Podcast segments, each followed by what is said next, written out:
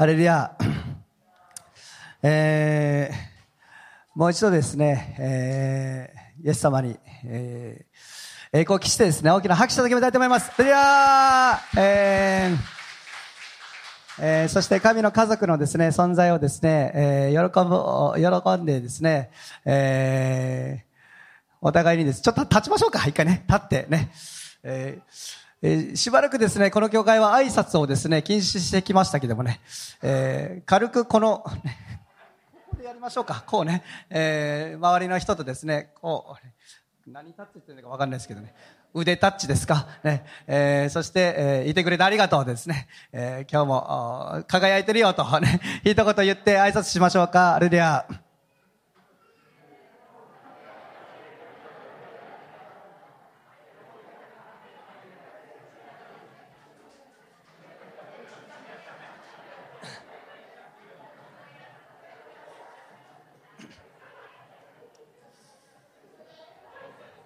ア感謝します。もう一回イエス様に大きな拍手してあげましょうか。いやどうぞお座りください。アメンえー、久しぶりの人もね、いると思いますね。えー、最近は、吉本あっくんに会うたんびにですね、久しぶりですねって言われてですね、そうなんですよね。なかなか札幌にですね、いることできなくてですね、カナンプレチャーチの主任牧師がなんか人気者だそうでですね、なんかもうね、いろんなとこ行きながらですね、この、一か、この1ヶ月でね、飛行機10回乗りました。ね。あの、もう、もういいかなと、ね。お腹いっぱいになりながらですね、えー、過ごしてましたけども、元気にやってました。ただね、体力的にはですね、やはりちょっと前と違うわけですよね。40というね、あの、正真正銘のね、えー、おじさんの部類に入っていますからね。やっぱこう疲れが抜けきらないようでですね、そんな、あね、えー、日々を過ごしながらですね、まあ何度か、ちょ、こうね、整えながらっていう感じですけども、11月、12月もね、同じペースで入ってきそうだったの、仕事がね。だからちょっともう、断りを入れながらですね、えー、心痛みながらですね、太田先生からですね、あの、ね、出された食事と奉仕は断るなっていうね、えー、僕は呪いを受けてますからね。えー、断りたくないなと思いながらすいませんって言いながらですね、来年でお願いしますって言ってですね、今やってますけどもね。あコロナもだいぶ落ち着いてきたんだなというふうに思います。ね、落ち着いてきて、いろんな教会が活発的に動き始めているなと思います。ね、えー、カナンプレジャーチも負けてられません。ね、えー、これからさらにですね、本当に天の御国がこの地に来るためにですね、みんなで力を合わせてですね、そして前進し、そしてたくさんの収穫見ていきたいと思います。ね、今がその時です。ね、えー、私たちのイエス様は生きています。アメン。えー、先日東京行った時にですね、本当に主は生きているんだなってことを思わされました。賛美の中でですね、まあそれは調教派の集会で120人ぐらい集まってる集会だったんですけども、私はメッセージのお任されていたので、後ろの方でですね、賛美しながらメッセージのために、まあ、祈りつつですね、えー、こう、いろイメージしながらですね、そして賛美してたんです。そしたらですね、肩をポンポンって叩かれたんですね。ふと見たらですね、受付のところにいた夫人、夫人がですね、先生ちょっと来て待っていいですか？って言ってるんですよ。で、あ、もうちょっとで出番なんですけどと思いながらですね、な、なんでしょうと言ってですね、えー、玄関の方行ったらですね、まあもう一人の夫人、受付の夫人が二人いて、そして、えー、一人のですね、えー、女性、ね、夫人がですね、そこに立ってたんですね。で、この方今日初めて教会来ました。ね、あ、そうなんですね、と。で、えー、ちょっともう用事でね、えー、もう行かないといけないので、えー、ちょっとお祈りしてあげてもいいですか？あ、もらっていいですか？っていうふうに言われたんですね。で、あ、わかりました。って言ってですね、そしてその夫人とですね、え今日初めて来たんですね。って言ってですね、どうでしたか？教会は？っていうこと話をしていました。で、何か祈ってほしいことありますか？って聞いたらですね、いや、実はと、神様を知りたいですっていう話をしたんですね。で、おおおと、そうですかと思ってですね。で、そもそもなんで教会来たんですかっていうふうに聞いたらですね、えー、最近、教会に行きなさいという なんかそういう思いが来ると。で、まあいろんな人間関係の中で傷ついてたもあってですね、なんかこう、混沌とした日々を送ってる中で、教会に行きなさい。なんか教会に行かんといけないという思いが来てたんですと。でも、教会なんて行ったことないし、ね、知らないし、神様なんて知らないし。でも、目を閉じたら十字架が見えてくると。なので、えー、こう、ホームページかなんかで調べたら、この教会が一番ね、家から近い教会だったんです。だから来ましたって言うんですね。うわ、すごいですね、それは。で、たまたま来たらですね、その僕が言ってたその集会がやってたって言うんですね。で、なんか人がたくさんいるなと思いながらですね、その会長に行ってですね、後ろの方でその賛美の時間を過ごしてたみたいなんですよ。もう時間が来てですね、用事で行かないといけない。で、あ、行こうとしてですね、で、受付のところでですね、聖書っていくらなんだろうかとかですね、やってた時に受付の方からですね、声をかけられたっていう話だったんですね。で、わあ、すごいですね、と。おどうでしたか？今日教会来て賛美の中でどうでしたか？つって。まだよくわからないけども、でももっと知りたいと思いましたって言ったんですね。で、私ね、なんか、いやもう、この際と思ってですね、てかもう神様信じてますか？って聞いたんですよ。そしたら信じてますって言いました。ね。あ、そうですか。じゃあ、イエス様信じますか？信じますって言ったんですよ。ね、イエス様あなたのズームに行ったので10時間かかってくださいました。信じますか？信じます。じゃあ信仰告白しましょうってですね。その場で、なぜか知らんけど、知らない、初めて会話した人とですね、信仰告白してですね、そしてその人ですね、イエス様信じて救われたんですね。ああ、こういうことが本当に起こっていくんだなと、アメン、アレルヤ。本当にそのことをですね、えー、体験しました。賛美の中で本当に主が触れてくださっていたことは確かです。そして主の臨在のあるところで、イエス様と出会いがですね、起こっていくんだなということを感じました。皆さん、これからカナンプレジャー人の中においても、そういうことが起こっていきますアメン私たちが本当に主を見上げて、主を礼愛し、イエス様を愛し、第一にしていくときに、そこに本当に主の行為が、主の眼差しが向けられていき、そして神様を必要としている人たちが集められていくことを覚えて感謝します。収穫はあります。イエス様なんて言ったんでしょうか必要なのは働き手だと言いました。誰がその働き手になりますか？あなたです。アメン私です。隣の人言ってあげましょうか。あなたですよとね。あなたがその手ですって言って。そうです。私たちがその手となってですね、行きたいと思います。えこの礼拝の中でですね、愛することについてですね、ずっと学んできました。愛するとはどういうことなのか、愛とはどういうことなのか、一緒にですね、見てきましたけども、今日はですね、ちょっと視点を変えて、愛される生き方について話したいと思います。アメン愛されたいですか？アメン。ね。愛されていますって人。あ、いいですね。素早く手を挙げた安子さん最高ですね。そうです。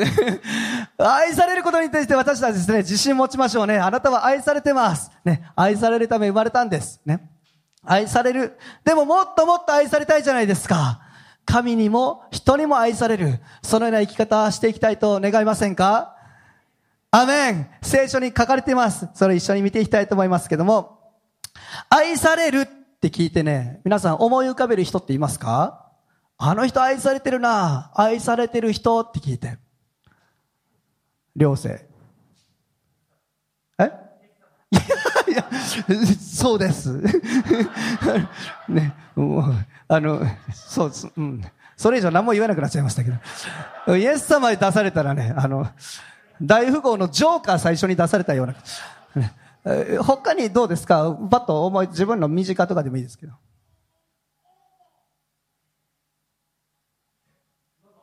ノゾ？あ、ノゾ？めっちゃ、こ、この会場の中にいると思わなかったびっくりしたね。ね。めっちゃ照れてますけどね。はい、どうですか？愛、じゃあノゾは愛されてる人ってパッと思いつく人。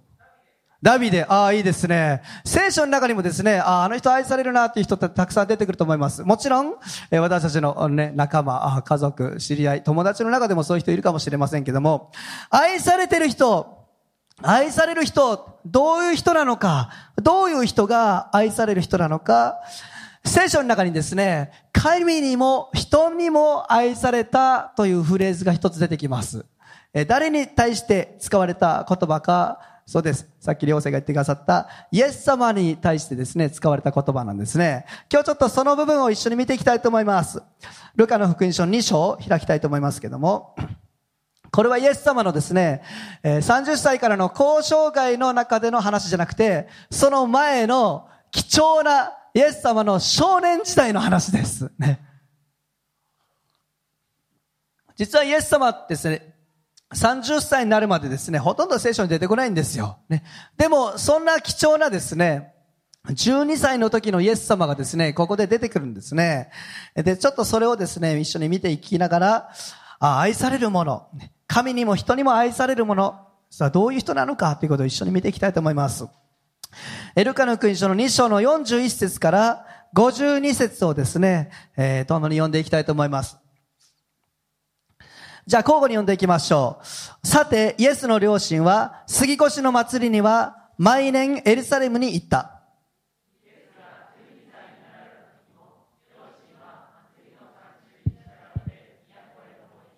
祭りの期間を過ごしてから帰路に着いたか、少年イエスはエルサレムに留まっておられた。両親はそれに気づかなかった。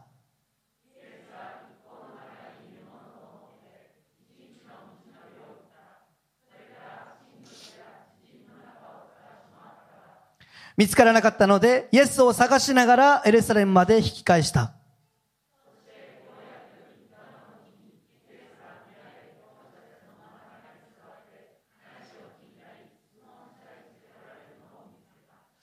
聞いていた人々は皆、イエスの知恵と答えに驚いていた。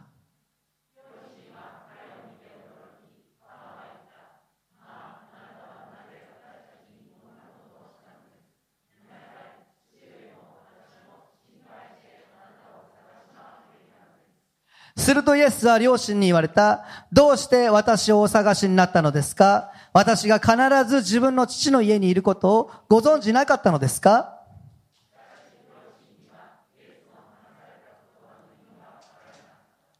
それからイエスは一緒に下って行かれ、ナザレに帰って両親に仕えられた。母はこれらのことを皆心に留めておいた。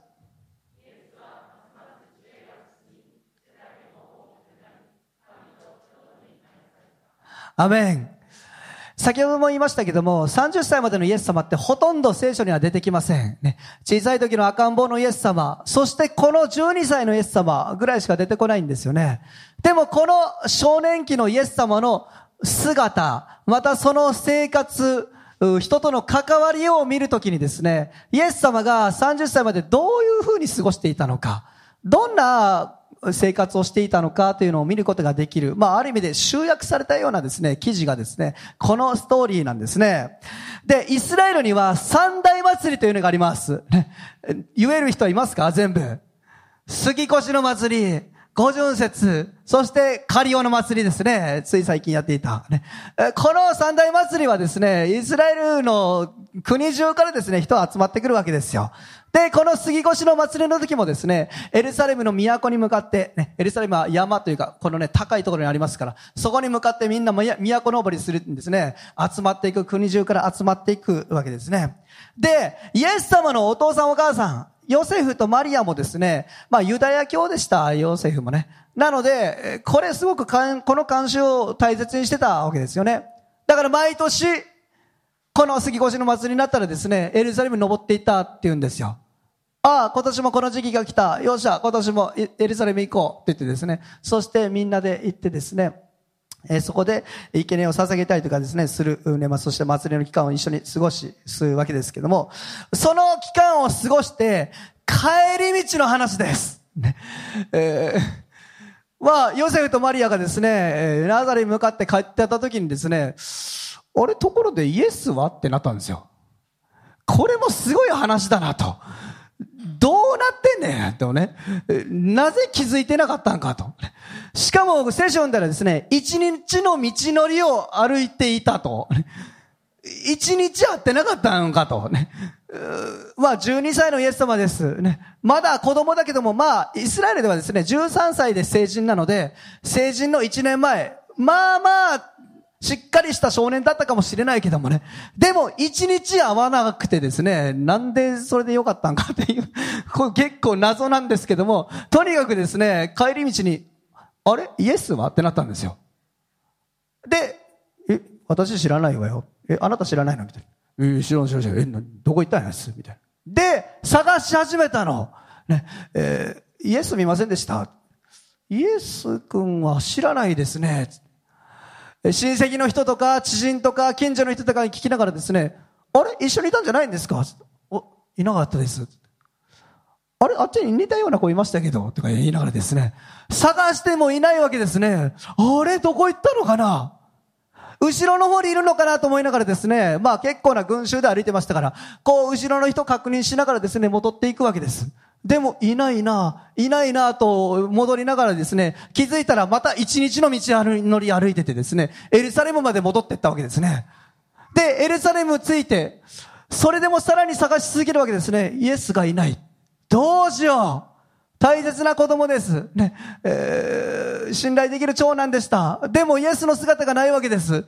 あれどこ行ったかな街中いろいろ探してですね、いろんな人に聞きながら、うちの子見ませんでしたか？このぐらいの子見ませんでしたか？とか言いながらですね、えー、わかりませんねって言いながら、3日間、探しに探し回ったんですよ。そしたら、どこにいたかと言ったらですね、神殿で、宮ですよね。教師たちと話しているイエス様がいたんですよね。えー、みたいな。あれそうじゃないみたいな。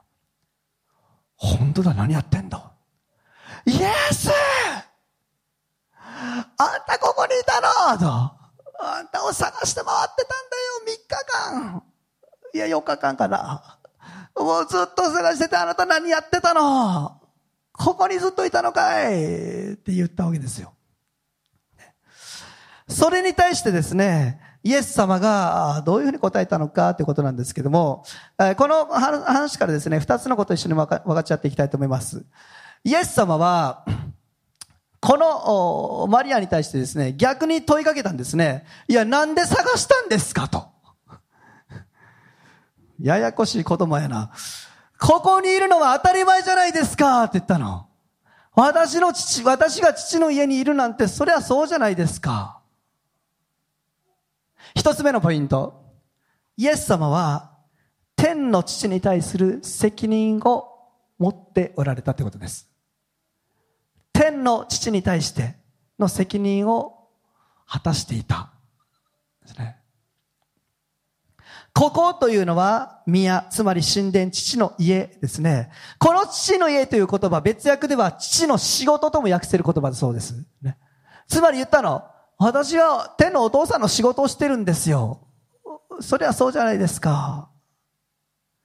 イエス様は少年だったけども、この地においても天の父なる神と共に歩んでおられた。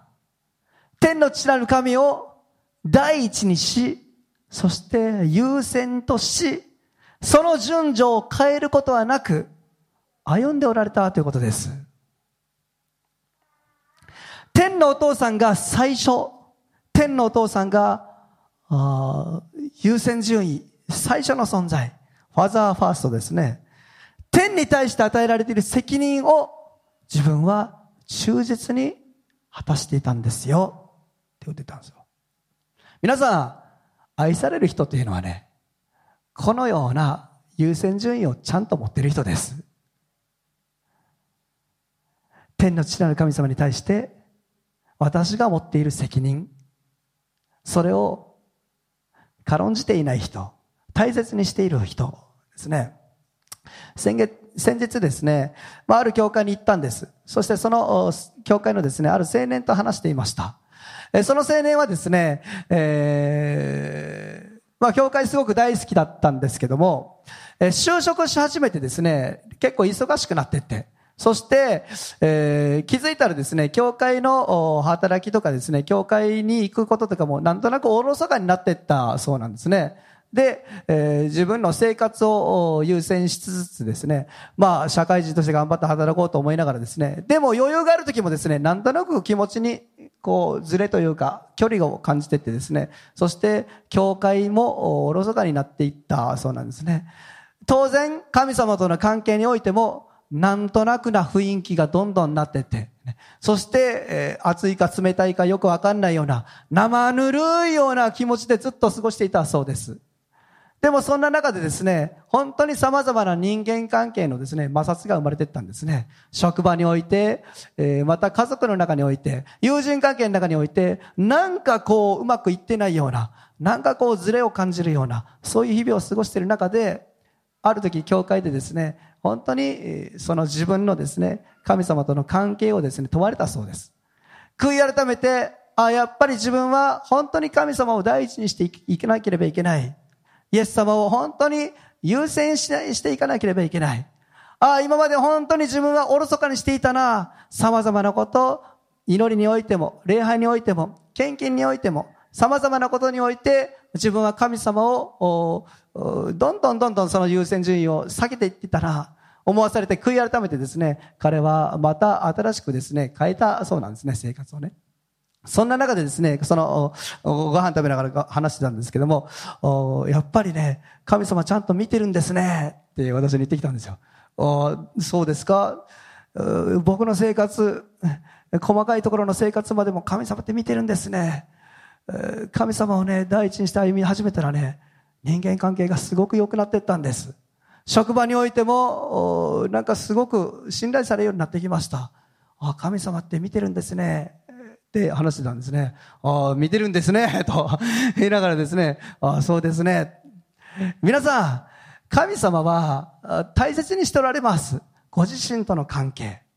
皆さんがどういうふうに神様を選んで、そして神様と共に歩んでいるか。日曜日だけ神様のことを思い出していませんか？日曜日だけそのモードになっていたりとかする自分じゃないでしょうか。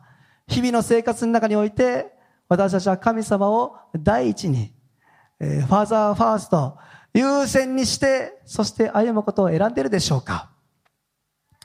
天に対して果たすべき責任というのがあります。この地上に生きながらも、私たちが天に対して持っている責任があります。祈りにおいて、礼拝において、奉仕において、献金において、自分の位置、大切です。父なる神を何よりも第一の存在とし、生活しているかどうか。もし私たちがですね、本当にそのようにですね、歩んでいくならば、時にですね、それを理解されないこともあるでしょう。それを受け入れられないっていう人も、とも出会っていくでしょう。でも皆さん、イエス様もそうでした。イエス様も父なる神を第一にしてた時、それ言ってる意味が両親には分からなかったって書いてますから、理解されない時もあるの。でも、それとこれとは別。どういうふうになってもですね、私たちのスタンス、私たちが天の父を何よりも愛する存在としていく、その生活には変わりはありません。そのようなものは神から愛されます。アメン。ローマ人の手紙の8章28節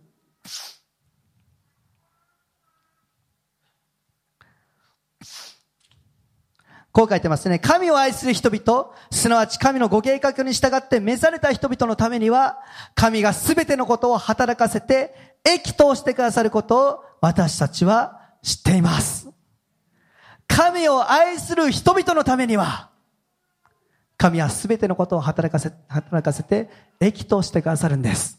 アメン神を愛する人々です。私たちは本当に神様をですね、愛し、第一にするものでありたいと思います。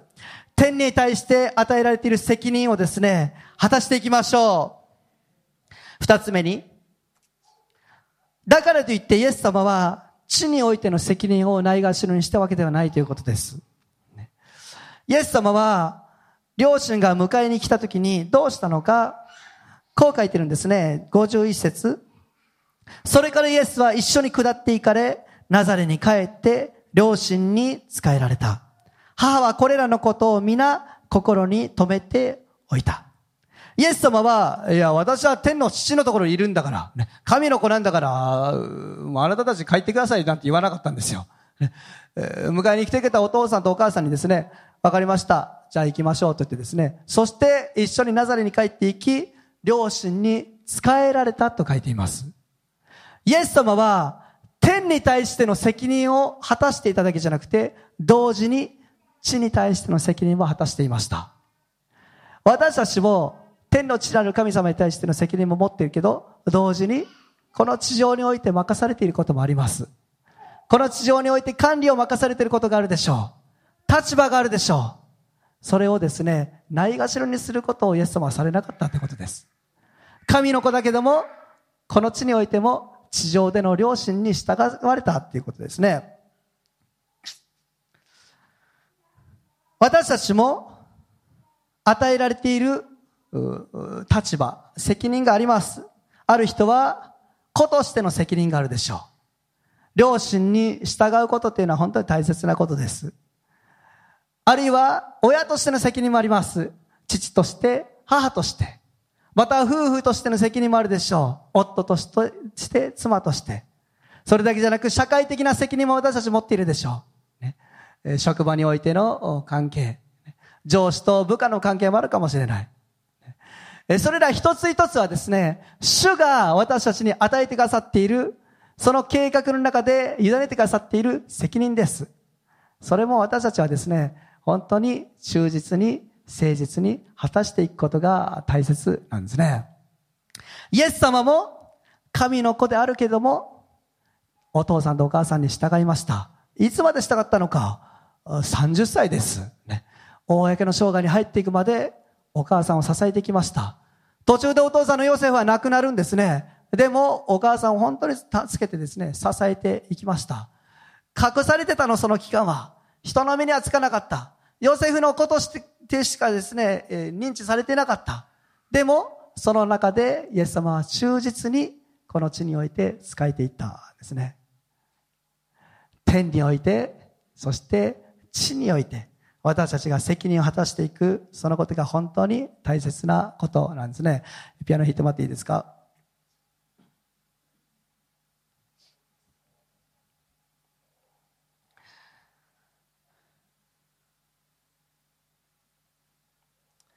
その中で、御言葉に何て書いてるのか、52節読みたいと思います。イエスは、ますます知恵が進み、背丈も大きくなり、神と人とに愛されたって書いてます。そのような生活の中で、知恵が与えられてきました。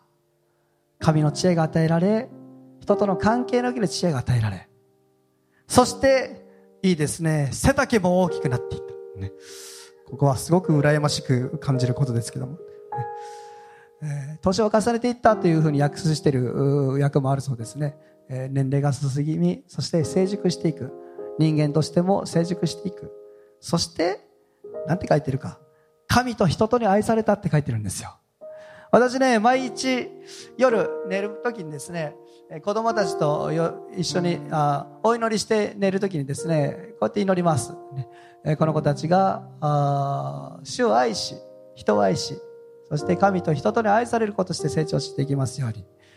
どんな生き方でもいい、何の仕事をしてもいい、就職どこについてもいい、ねえー、あんまりそこにこだわりはない。でも、ね神と人とに愛されるものとして、ね、成長していってほしいなということを願ってですね、いつも祈るんですね。それは私たちの天の父なる神の願いですね。えー、神様は私たちが神と人とに愛されるものとして、ね、この地において、えー、証ししていくことを本当に願っておられます。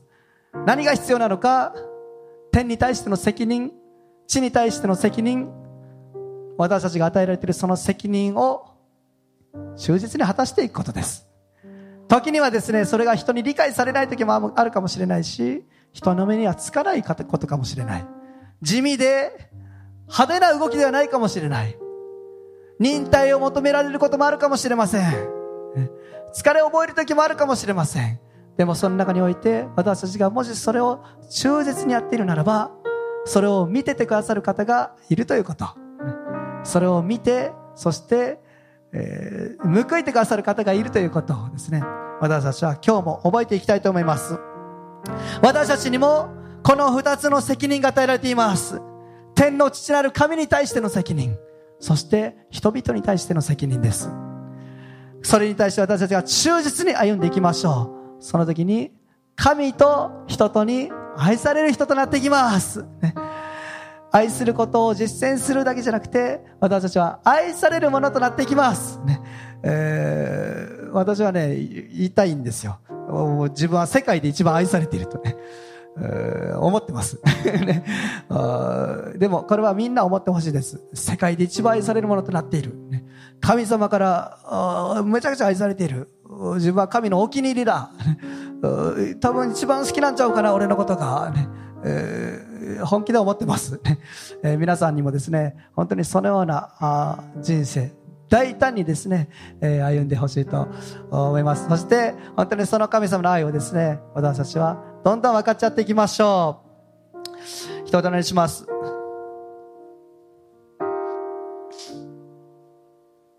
イエス様感謝します。あなたは私たちのことを愛して愛してやまない方です。でもその中であなたの恩目に止まっていく人たちがいます。あなたの眼差しから離れずにそしてその眼差しの中にとどまり続ける人たちがいます。イエス様がそうであったようにそれは天に対して与えられている責任を果たしていく人。神様を何よりも愛し第一にする人たち。神に近づきなさい。そうすれば神は近づいてくださいます。神様に近づいていくことを切に求める人たち。